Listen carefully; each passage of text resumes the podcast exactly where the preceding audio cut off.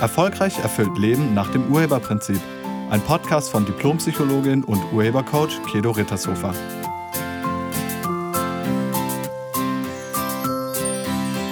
Hallo, herzlich willkommen und schön, dass du da bist. In diesem Podcast geht es darum, wie man sich von Süchten befreit. Hast du schon mal versucht, dich von irgendeiner Sucht zu befreien? Ähm, vielleicht vom Zucker, also von Süßigkeiten oder vom Fernsehgucken oder vom Rauchen. Es gibt kaum einen Menschen auf dieser Welt, der nicht von irgendwas süchtig ist oder abhängig ist oder war. Und manche Süchte werden gesellschaftlich verachtet.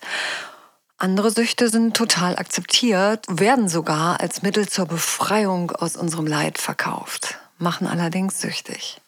Und letztlich ist es egal, ob jemand ähm, heroinabhängig oder süchtig nach Arbeit ist, denn dahinter verbirgt sich ganz häufig die gleiche Ursache.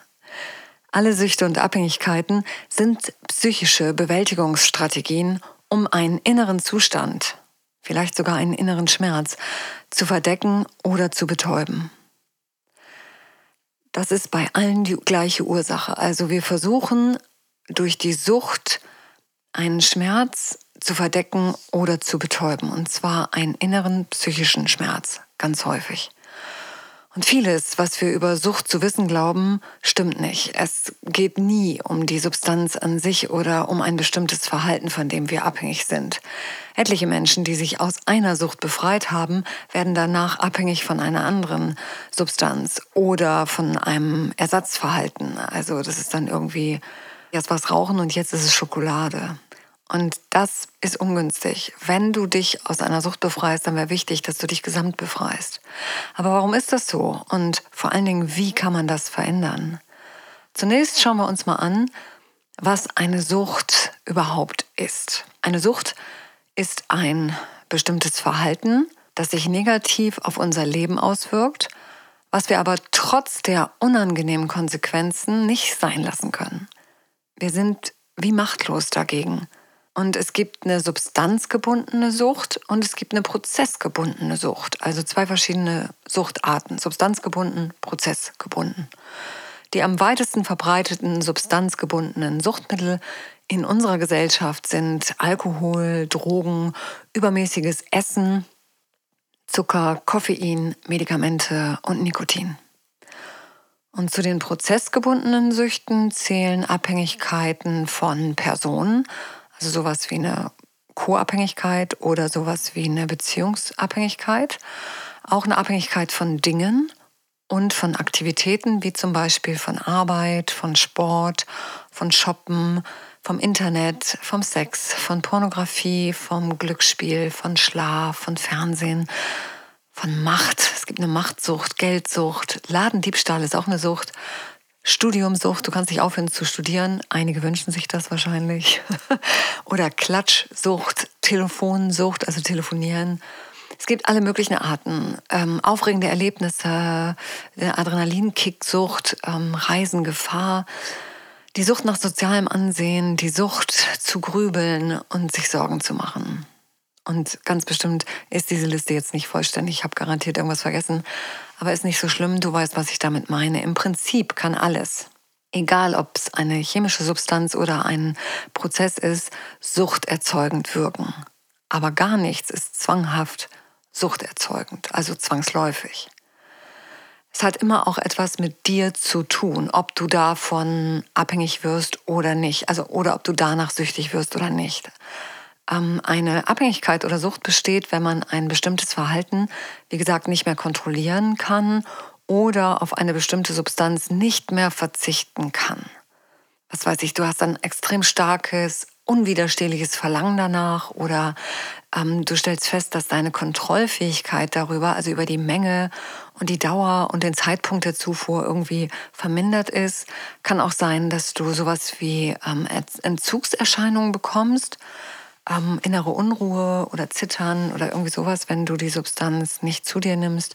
Außerdem ist da drin häufig enthalten sowas wie eine Dosissteigerung aufgrund der Toleranzentwicklung. Und ja, es geht dann zunehmend um die Substanz oder um dieses Verhalten in deinem Leben. Also es bekommt einen unglaublichen Schwerpunkt. Ähm, wenn man zum Beispiel esssüchtig ist, dann kreist dein Denken die ganze Zeit ums Essen. Also wo kriege ich das wieder her? Wann kann ich endlich wieder ähm, Essen konsumieren? Und, oder eben die Drogen. Und eine Sucht erkennst du auch daran, wenn du immer weiter konsumierst, obwohl du schon extreme schädliche Auswirkungen hast in deinem Leben. Dann ist die Frage, wie wird man so eine Sucht los? Und wie gesagt, man kann das Suchtverhalten nicht einfach so aufgeben, nach dem Motto, ja, jetzt höre ich einfach so auf. Das hast du bestimmt schon mal probiert und das hat bestimmt auch nicht geklappt, weil ganz so einfach geht es nicht. Erst wenn man die wahre Ursache der Sucht erkennt und bereit ist, sich dieser tiefliegenden Ursache zu stellen und sie dann aufzulösen, anstatt in die nächste Sucht reinzuschlittern. Erst dann hat man eine Chance. Und der erste Schritt, um die Ursache zu finden, also das, was hinter deiner Sucht liegt, also um die Ursache zu finden, ähm, stell dir bitte mal die Frage, wozu machst du das? Weil hinter jedem Verhalten und hinter jedem Ergebnis steckt immer eine Absicht. Eine für dich positive Absicht, aber eine Absicht. Also, wozu machst du das? Und du erhoffst dir davon etwas. Also du machst das nicht, damit es negativ für dich ist, sondern es soll zunächst mal positiv sein. Die negativen Auswirkungen siehst du nicht. Also wozu machst du das? Um dein Suchtverhalten zu verändern, müsstest du, wie gesagt, zunächst das was wozu freilegen und entdecken. Wenn du rauchst, dann frag dich mal, wozu rauchst du? Was erhoffst du dir dadurch? Oder was willst du dadurch vermeiden? Genauso bei Alkohol. Was erhoffst du dir dadurch? Oder was willst du dadurch vermeiden? Ähm, was hängt für dich am Kaffee? Was erhoffst du dir dadurch? Oder was willst du dadurch vermeiden? Oder wieso Drogen nehmen? Ähm, was soll das bewirken in deinem Leben oder was soll das vermeiden? Bei Spielsucht genau das Gleiche, bei Esssucht genau das Gleiche. Wozu isst du so viele Süßigkeiten oder wozu musst du immer essen? Was willst du dadurch erreichen oder was willst du dadurch vermeiden? Also erlaub dir mal, dir selbst auf die Schliche zu kommen und bitte sag dir die Wahrheit. Ich selber habe einige Jahre lang geraucht und also Zigaretten geraucht und ähm, als ich mich gefragt habe, wozu mache ich das, ist mir sehr schnell klar geworden, dass Rauchen für mich in Verbindung mit Pause steht. Also Rauchen gleich Pause. Und außerdem sollte das ein bisschen Langeweile überdecken und überbrücken und natürlich auch beruhigen. Und dann habe ich mich gefragt, funktioniert das? Also überbrückt Rauchen wirklich die Langeweile? Nein. Es lenkt ein bisschen ab, aber es überbrückt, also es ist nicht wirklich spannender, wenn man raucht. Wenn man, das weiß ich, am Bahnhof steht und auf den Zug wartet, früher durfte man ja noch auf dem Bahnsteig rauchen, dann habe ich mir dann auch immer eine Zigarette angemacht und irgendwie, warum? Also der Zug kommt ja nicht schneller, nur weil ich rauche. Ja, und Zigaretten beruhigen ja auch nicht wirklich, denn Nikotin beruhigt vielleicht die Nervenenden, aber der Blutdruck steigt und in der Lunge ist Alarm, weil da Gift reinkommt das mit dem Beruhigen stimmt nicht wirklich. Aber wenn ich so einen Bedarf nach Beruhigung habe, dann heißt das letztlich nur, dass ich in einem gewaltigen Stress gelebt habe. Und das mit der Pause hat zwar gestimmt, also wenn ich rauche, habe ich eine kurze Pause, weil ich bin dafür immer nach draußen gegangen. Aber das hat ja nicht wirklich was an meinem Stress verändert. Ich könnte ja auch genauso gut zur Toilette gehen oder mir einen Kaffee holen. Und du kannst ja mal bei dir schauen. Welche Funktion übernimmt bei dir deine Sucht in deinem Leben? Also wovon soll es ablenken oder was soll es kompensieren? Vielleicht dient es in Stresssituationen als Anlass für eine Pause. Ähm, oder vielleicht erleichtert es dir auch den Kontakt zu anderen Menschen. Ähm, beim Rauchen ist es manchmal so, dass das auch irgendwie den Tagesablauf strukturiert hat. Also, was ist es bei dir? Alle Süchte haben gemeinsam, dass wir das Suchtmittel dazu nutzen, um uns gute Gefühle zu verschaffen und negative Gefühle zu unterdrücken und zu betäuben. Also das ist der Sinn der Sache. Wir nehmen die Substanzen zu uns, weil wir dadurch schlechte Gefühle unterdrücken wollen. Die sollen weggehen und wir wollen uns besser fühlen. Also ein Suchtverhalten verschafft immer erstmal auch eine Erleichterung und eine Befreiung vom Leiden. Und es ist nur allzu menschlich, dass wir unser Leiden irgendwie verringern möchten und nach positiven Gefühlen streben. Also unser Verstand ist darauf programmiert. Ähm, Leid vermeiden, Glück her damit. Also er will wirklich schlechte Gefühle vermeiden und gute Gefühle vermehren. Und zum Problem wird die Sucht erst, wenn man die negativen Konsequenzen nicht mehr sieht, die nämlich den Nutzen gewaltig übersteigern. Also wenn die negativen Konsequenzen den Nutzen übersteigern und du das nicht wahrhaben willst, dann kannst du davon ausgehen, dass du süchtig bist. Wenn du beispielsweise immer mal wieder versuchst, ja, wieso, ich kann doch locker einen Tag nichts trinken, ich kann locker einen Abend keinen Alkohol zu mir nehmen. Ja, so locker nicht. Und wenn du diese Spielchen schon machst, dann bist du schon weit gekommen. Also wenn du das schon machen musst, um dein eigenes Gewissen zu beruhigen, dann solltest du mal drüber nachdenken, ob da nicht doch vielleicht irgendetwas ist, wovon du durch Alkohol ablenken willst. Wie gesagt, bei mir war es Stress.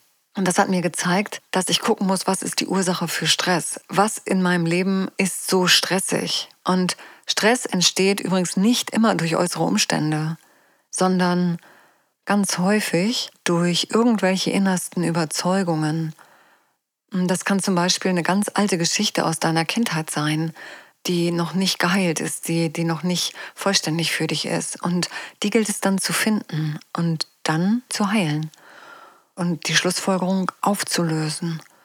Erst als ich das bei mir aufgelöst habe, konnte ich komplett mit dem Rauchen aufhören und es ist mir auch überhaupt nicht mehr schwer gefallen. Ich habe auch keine Ersatzdroge zu mir genommen. Ich brauchte dann nicht mehr Süßigkeiten, überhaupt nicht. Du willst mit deiner Sucht immer etwas in deinem Leben kompensieren oder unterdrücken. Und erlaub dir mal rauszufinden, was das ist. Wenn du das gefunden hast, dann besteht eine Chance, wirklich die Sucht in den Griff zu bekommen. Also was soll bei dir durch dein Suchtverhalten ausgeglichen oder unterdrückt werden? Alkohol und andere Rauschmittel weisen darauf hin, dass dir irgendwas in deinem Leben absolut nicht gefällt. Also was willst du da verdecken oder was willst du da betäuben? Was soll unsichtbar werden? Was soll in den Hintergrund treten? Und ganz ehrlich, das funktioniert nicht. Denn es ist ja nicht weg. Du merkst es nur gerade nicht so doll. Aber es ist noch da. Wenn du davon runterkommen willst, dann gilt es zu erkennen, was die wahre Ursache ist. Also worüber willst du nicht nachdenken? Was willst du überdecken? Ist es vielleicht deine Schüchternheit? Ist es deine Einsamkeit? Ist es deine Unzufriedenheit oder deine Unzulänglichkeit? Ist es eine Trauer, die du hast? Oder ist es eine Angst? Was ist es bei dir?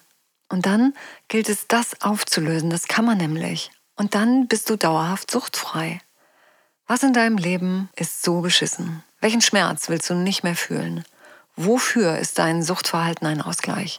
Und diese Fragen müsstest du dir stellen. Und bei vielen Jugendlichen ist es so, dass sie ein Leben leben, was ihnen nicht gefällt, was für sie sogar schmerzhaft ist. Aber es gibt keinen Ausweg.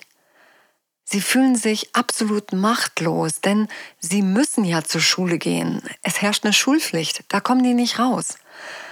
Sie haben also nicht die Wahl, sondern müssen dahin. Und wenn sie die Schulzeit als schmerzhaft erleben, weil sie gemobbt werden, weil sie negative Gefühle da haben, weil sie da Schmerzen haben, dann müssen sie das irgendwie kompensieren. Also die erleben ihren, ihr Leben als schmerzhaft und als Zwang. Und die Kompensation ist dann das Internet oder die Computerspiele. Da fühlt man sich endlich frei und selbstbestimmt. Und da darf man Held sein und da darf man kämpfen und da darf man Abenteuer erleben. Da ist man irgendwie frei. Also die Jugendlichen bekämpfen ihr inneres Leiden und betäuben ihre emotionalen Wunden mit diesem Computer oder mit der Handysucht oder eben mit dem Internet. Und da gilt es auch als Eltern wach zu sein, da hinzugucken. Also was, was ist die eigentliche Ursache für ihre Kompensation und nicht nur, nicht nur den, den Computer wegnehmen oder sie bestrafen dafür, sondern rauszufinden, was in der Schule ist so schlimm, was, was in deinem Leben ist so schlimm, dass du es so kompensieren musst. Und dann kann man da vielleicht mal hingucken. Also, wenn du von deiner Sucht wegkommen möchtest, dann finde die Ursache und dann frag dich, wozu du das bisher gemacht hast und dann kommst du dir auf die Schliche und dann kannst du die Angst, die da drunter steckt und die Stress auslöst, die kannst du dann aufdecken und auflösen. Und wenn du das nicht alleine machen willst, dann finde einen Urhebercoach, der das mit dir zusammen ergründet. Und sobald die Ursache tatsächlich behoben ist, verschwindet dein Suchtverhalten ganz von alleine.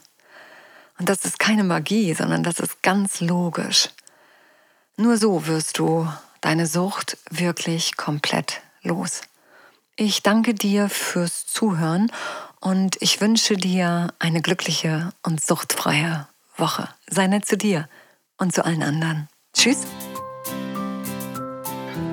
Sie hörten einen Podcast von und mit Diplompsychologin und Urhebercoach Kedo Rittershofer. Wenn Sie mehr über die Angebote von Kedo erfahren wollen, schauen Sie im Internet unter www.urheber-prinzip.de. Vielen Dank und auf Wiederhören.